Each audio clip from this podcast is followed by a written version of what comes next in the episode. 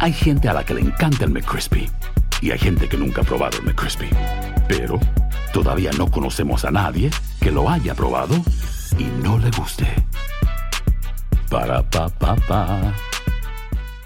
Dicen que traigo la suerte a todo el que está a mi lado y esa es mi mala fortuna. Basada en el clásico de Juan Rulfo, llega Univisión, El Gallo de Oro. Supongamos que la caponera puede inclinar la suerte a quien ella quiera. ¿Estás tardando en conquistarla? Con Lucero, José Ron y Plutarco Asa. Este gallo me está cambiando la vida. En una historia legendaria de amor y azar.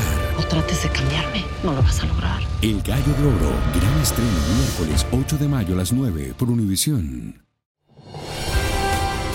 Hola, soy Jorge Ramos y a continuación escucharás el podcast del Noticiero Univisión.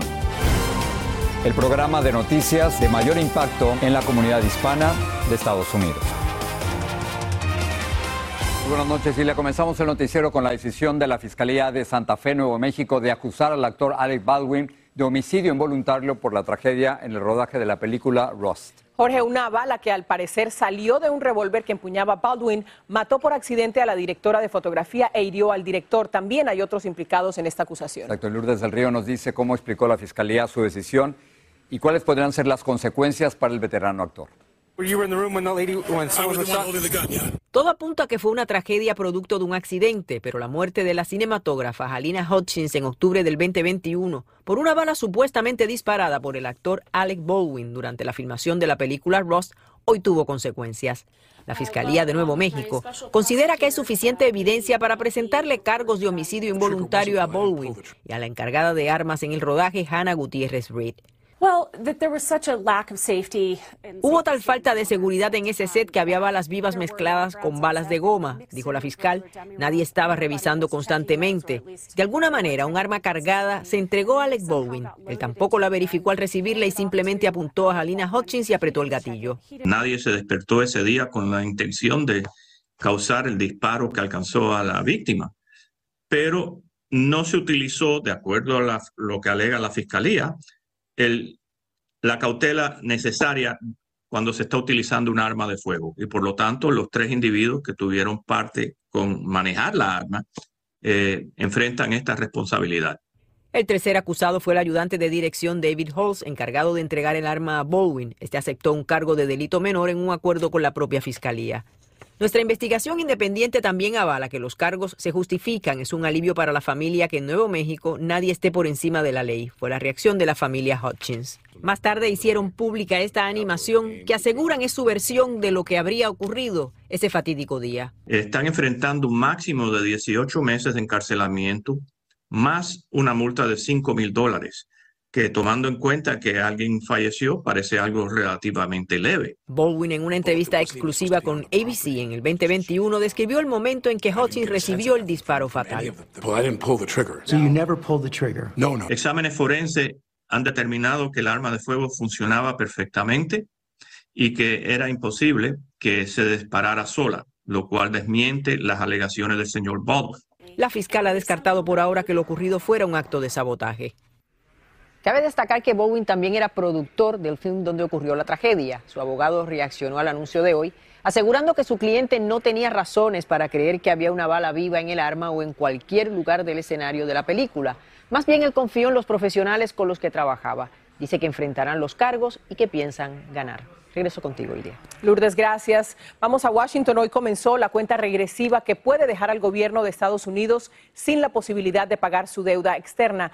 El gobierno llegó al tope de lo que puede pedir prestado a bancos internacionales para funcionar. La secretaria del Tesoro tomó medidas extremas para cubrir los gastos federales, mientras demócratas y republicanos no se pongan de acuerdo sobre la deuda. Esto tendrá consecuencias para millones de personas, como nos informa Pedro Rojas. A partir de hoy, la economía estadounidense entra en la incertidumbre por falta de elevación del techo de la deuda nacional. Y mientras la Casa Blanca y el Congreso no acuerdan elevar la cifra que actualmente se ubica en más de 31 millones de billones de dólares, muchas personas expresan preocupación. Que lleguen un acuerdo rápidamente porque el tiempo ya viene, ya que hay personas que esperan pues su cheque cada mes y todo, y al no tener el cheque para su renta. Tenemos que reconocer que la moneda de aquí es la que nos representa prácticamente a todos nosotros los latinoamericanos. La Casa Blanca y la, y la, y la Casa de Representantes tienen que hacer algo. Hasta el lunes 5 de junio, el Departamento del Tesoro usará medidas extraordinarias desviando fondos para evitar aumento de precios, pérdida del valor del dólar en el mundo, subida a intereses de préstamos y falta de dinero para pagar empleados y jubilados del gobierno federal. Los republicanos en el Congreso dicen que quieren un compromiso para recortar gasto público antes de firmar un acuerdo. Y demócratas y la Casa Blanca afirman que no negociarán una cifra de gastos que ya aprobó el Congreso el año pasado. Y es que a partir de hoy el Departamento del Tesoro comienza a advertir el impacto que tiene la falta de elevación del techo de la deuda. La secretaria Janet Yellen dijo hoy en una carta, debido a la falta de elevación del techo de la deuda, no podré hacer la inversión total requerida al fondo para jubilados e inválidos de la administración pública, que por ahora no es necesario para pagar de inmediato a los beneficiarios. No poder pagar lo que tenemos que pagar acá. Los gastos van a ser mayores. La deuda americana va a ser más riesgosa. Eh, lo otro que va a hacer es que las importaciones van a ser más caras porque el dólar se va a debilitar si no se alcanza un acuerdo, el gobierno no podrá pagar sueldos a los militares, enviar reembolsos de impuestos y los cheques del Seguro Social. En Washington, Pedro Rojas, Univisión. Hablando de economía, menos gente se quedó sin trabajo. Las solicitudes de beneficio de desempleo bajaron a 190 mil la semana pasada. Esa cifra es menor de lo que habían previsto los economistas. Algunos especialistas señalan que a pesar de los recientes despidos, el sector tecnológico y la industria automotriz siguen necesitando más empleados. Cada vez son más quienes piden la renuncia del representante de Nueva York, George Santos. Hoy enfrenta controversias por afirmar falsamente que su madre estuvo en las Torres Gemelas durante los atentados del 9-11 por su participación en una colecta de GoFundMe y por un pasado que contradice algunas de sus actuales ideas conservadoras. Claudia Uceda nos informa desde Washington. El congresista republicano George Santos niega haber sido un drag queen en Brasil hace 15 años. Vía tweet sostuvo, la obsesión más reciente de los medios de comunicación es rotundamente falsa. Según la cadena ABC, el ahora legislador, quien es abiertamente gay, habría participado en un desfile de orgullo gay y que se hacía llamar Kitara. Lo que el congresista elige hacer en su vida personal es, es su vida personal pero lo que creo que es válido como crítica es el hecho de que él públicamente ha estado en apoyo de leyes contra la comunidad LGBT. Santos enfrenta presión para que renuncie por inventarse su biografía. Ahora también lo acusan de haberse quedado con los 3 mil dólares que recaudó en GoFundMe. El dinero iba a ser usado para salvar a este perro de servicio moribundo. Su dueño era un veterano de la naval sin hogar que sufría de estrés postraumático. Pero él asegura que nunca recibió el dinero y el perro que tenía un tumor luego murió. Fue como si me robaran mi medicamento y me quitaran a mi mejor amigo todo al mismo tiempo, sostuvo. Alega que Santos supuestamente dirigía una organización benéfica de animales. Santos negó haber dejado morir al perro. El republicano es acusado de otra mentira, esta vez sobre su madre, que ella estuvo en una de las Torres Gemelas en el ataque del 11 de septiembre. Sin embargo, documentos de inmigración indican que su mamá ni siquiera estaba en el país. Entre tanto, el líder de la Cámara Baja dice que cualquier sanción se tratará internamente. Santos se niega a renunciar y ya forma parte de dos comités en la Cámara Baja. El congresista de Nueva York es investigado por las autoridades locales y federales, pero tales pesquisas podrían tomar tiempo. En Washington, Claudio Seda, Univisión. El presidente Biden dijo hoy que no hay nada serio en el problema de los documentos clasificados que aparecieron en su residencia de Delaware y en una antigua oficina suya en Washington. Señaló que habían encontrado un puñado de documentos archivados en el lugar equivocado, según sus palabras textuales, y que de inmediato se entregaron a los archivos nacionales y al Departamento de Justicia. Biden hizo los comentarios durante su visita a California. El FBI está ofreciendo una recompensa de 25 mil dólares en la investigación de amenazas y ataques contra clínicas de aborto. Los atentados incluyen incendios intencionales y destrucción de propiedad en seis estados. Nueva York empezó a distribuir pastillas abortivas de manera gratuita como una alternativa al procedimiento quirúrgico tradicional para interrumpir el embarazo. El programa sanitario municipal busca facilitarle el proceso a las neoyorquinas y también a mujeres de otros estados donde está prohibido el aborto. Blanca Rosa Vilches tiene más sobre la distribución de estas píldoras. Son dos marcas de pastillas abortivas que serán distribuidas gratuitamente a las mujeres que decidan finalizar un embarazo en Nueva York. Estarán disponibles para todas las solicitantes, por ahora con cita previa, y serán atendidas por expertos de salud antes de recibir las pastillas. Llegó el momento de acabar con el tabú del aborto, dijo el alcalde al convertir a Nueva York en la primera ciudad en el país en distribuirlas. Este es un secreto que las mujeres han sufrido en silencio, dijo. Además, Nueva York destinará más de 13 millones de dólares a proveedores de servicios de aborto para asistir a las embarazadas que llegan de otros estados en donde no es permitido hacerlo, después de la decisión de la Corte Suprema en junio, eliminando el derecho federal al aborto. Entre los 16 a 18 años son las que vienen llenas de pánico y miedo. Esta pediatra atiende a jóvenes hasta los 22 años. Antes de preguntarnos si estamos de acuerdo o no con la distribución de dichas pastillas, debemos de preguntarnos si el paciente está orientado en lo que es el sexo de por sí. Incluido, dice, los posibles efectos secundarios de las pastillas abortivas. Efectos secundarios en el gastrointestinal, como son diarrea, vómitos, náuseas, a corto plazo a largo plazo puede causar eh, alteraciones en el ciclo menstrual. Esta madre de dos adolescentes dice que está a favor del aborto, pero no de las pastillas. No estoy en contra del aborto, pero entiendo que sería mejor hacer una campaña de prevención las pastillas serán distribuidas en los cinco condados de Nueva York y también estarán disponibles para las mujeres indocumentadas y para las que vengan de otros estados. En la ciudad de Nueva York, Blanca Rosa Vilches, Univisión. Lucero junto a José Ron protagonizan El Gallo de Oro. Gran estreno miércoles 8 de mayo a las 9 por Univisión. Y de las mejores. Estás escuchando el podcast del noticiero Univisión. En Colorado reabrieron la autopista I-70 o I-70 luego de varias horas debido a un gran choque en cadena causado por una severa nevada. Nueve camiones y una decena de autos se vieron implicados en el accidente. La policía cerró un tramo de 160 millas de Denver hasta la frontera con Kansas. En California ya no se encuentra en estado de sequía extrema o excepcional debido a los recientes aguaceros e inundaciones. Esas son las dos peores clasificaciones de sequía que hasta hace apenas dos semanas enfrentaban casi 7 millones de californianos. Sin embargo, el peligro persiste porque más del 90% del estado todavía se encuentra bajo algún grado de sequía. Un hombre demandó a un ex sacerdote y a la arquidiócesis de Denver invocando una ley reciente que autoriza a las víctimas a presentar acusaciones por delitos sexuales que ocurrieron hace años. La demanda acusa a Timothy Evans de haber abusado de quien lo acusa cuando éste era adolescente. Evans ya no es sacerdote. En el 2007 una corte lo declaró culpable de haber abusado sexualmente de otros adolescentes en Colorado. El expresidente Donald Trump, durante el reciente proceso judicial por agresión sexual en contra de E. Jean Carroll, en los años 90, confundió a la demandante con su segunda esposa, Mara Maples. Al negar la acusación, Trump dijo que la persona que le mostraron en una fotografía no era de su tipo. Continúan las masivas manifestaciones contra el gobierno de Perú. Miles de policías y agentes del orden se movilizaron para impedir que los manifestantes se acercaran al Palacio Presidencial y al Congreso.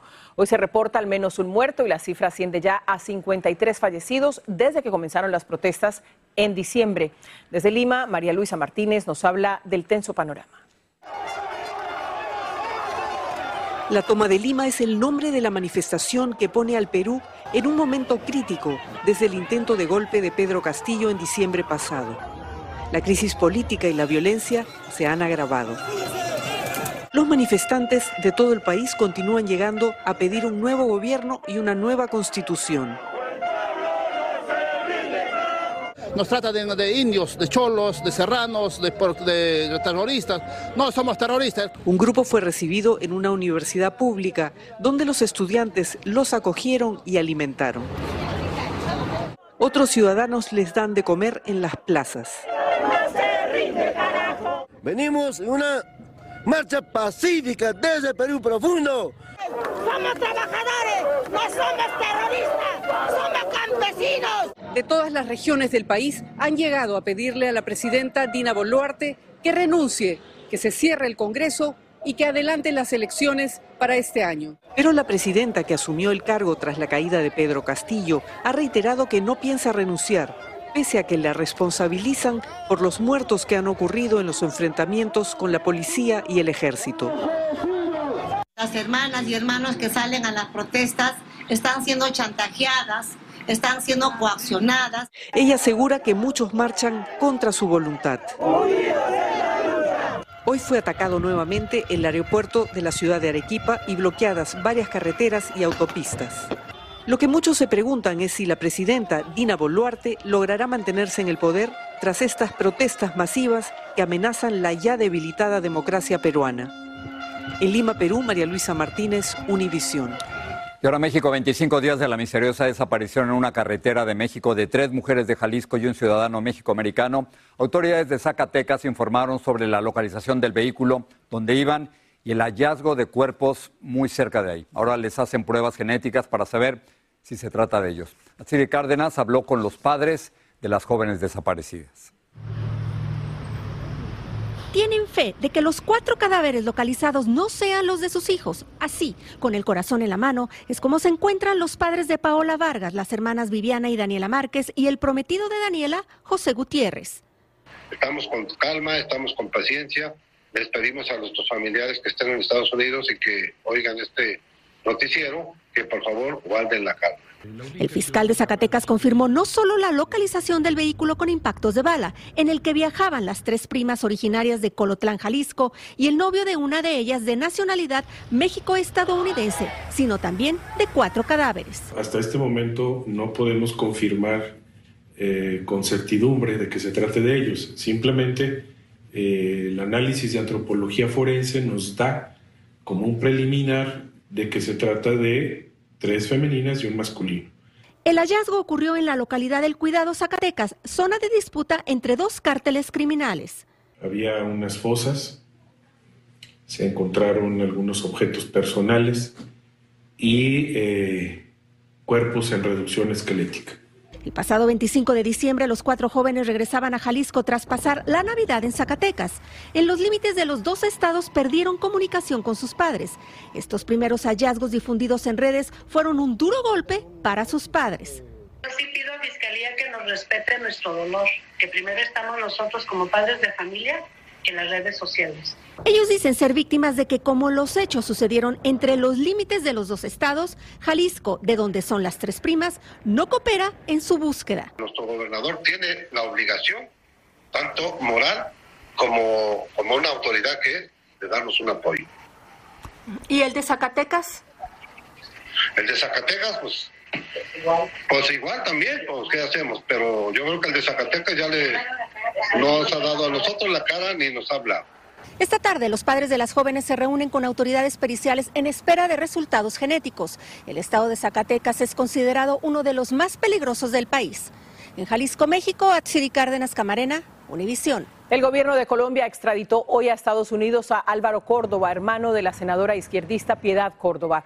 Agentes de la DEA recibieron a Córdoba esposado y lo trasladaron a Nueva York. Las autoridades colombianas lo arrestaron en Medellín en febrero del año pasado por cargos de tráfico de drogas y armas que le presentó un jurado investigativo de Manhattan. Hay un nuevo estudio que recomienda espaciar las colonoscopías y esperar 10 años entre cada uno. Prolongar los intervalos entre las revisiones puede ser aceptable, sobre todo para mujeres y jóvenes sin síntomas gastrointestinales. El cáncer colorectal es una de las principales causas de muerte por cáncer en todo el país. Si usted es de los millones de personas que ha intentado bajar de peso mediante el llamado ayuno intermitente, las noticias no son alentadoras. Un estudio no encontró una relación entre perder peso, ayunar 16 horas y consumir todas sus comidas en una ventana de 8 horas. Pero otros expertos lo cuestionan porque dicen que el experimento no tomó en cuenta participantes de minorías raciales ni tampoco el estrés. Ayunar 16 horas. Imagínate. Otra cosa, bueno, el proceso para atraer al país a extranjeros como refugiados ha tenido un cambio muy drástico. Permitirá, Jorge, a ciudadanos estadounidenses que puedan patrocinar económicamente a refugiados que huyen de la violencia en el mundo. Y Vilma Tarazona nos explica cómo es este proceso. Por primera vez el gobierno de Estados Unidos permitirá a ciudadanos comunes patrocinar a refugiados de diferentes partes del mundo y ocuparse de ellos al entrar al país. Estamos dándole la oportunidad a, ciudadanos particulares de encargarse de ese trabajo, de darle la bienvenida y es dar la acogida, ayudarles a buscar apartamento, registrar a sus muchachos en el colegio, ayudarles a encontrar empleo y también conectarlos con otros beneficios del gobierno federal, los cuales les ayudan durante los próximos nueve meses. Este año el programa piloto llamado Cuerpos de Bienvenida tratará de reclutar 10.000 estadounidenses que quieran patrocinar a 5.000 refugiados que ya escogió el gobierno. En una segunda fase a mediados de año los auspiciadores podrán identificar a refugiados de su elección al principio, el Departamento de Estado y el programa de admisión de refugiados asignará a los refugiados, pero como a medidas o a mediados de este año tendremos la oportunidad de que los patrocinadores identifiquen a refugiados quienes ellos quieren patrocinar. Entonces hay 2.000 casos de personas. Este abogado de inmigración explica que los patrocinadores deben cumplir ciertos requisitos. Los patrocinadores se pueden juntar entre cinco personas, ¿verdad? Para, para cada refugiado, pero tienen que lograr aportar 2.200 dólares aproximadamente por refugiado para garantizar la estadía de ellos los primeros 90 días aquí en los Estados Unidos. Aguado dice que el estatus de refugiado les permite hacer su vida legalmente en Estados Unidos sin ser una carga pública. Entonces, cuando nosotros decimos que una persona es refugiada, significa que él está entrando con una autorización del gobierno para vivir y trabajar en los Estados Unidos desde el momento que entra. Un grupo de expertos autorizado por el gobierno será el encargado de aprobar a los patrocinadores y supervisar el programa. En Miami, Florida, Vilma Tarazona, Univisión. El problema es los que no conocen a nadie en Estados Unidos. ¿Qué hacen? ¿No? Tienen el derecho de venir, pero ¿quién los patrocina? ¿Quién los patrocina? ¿Quién les ayuda? Así termina el episodio de hoy del podcast del Noticiero Univisión. Como siempre, gracias por escucharnos.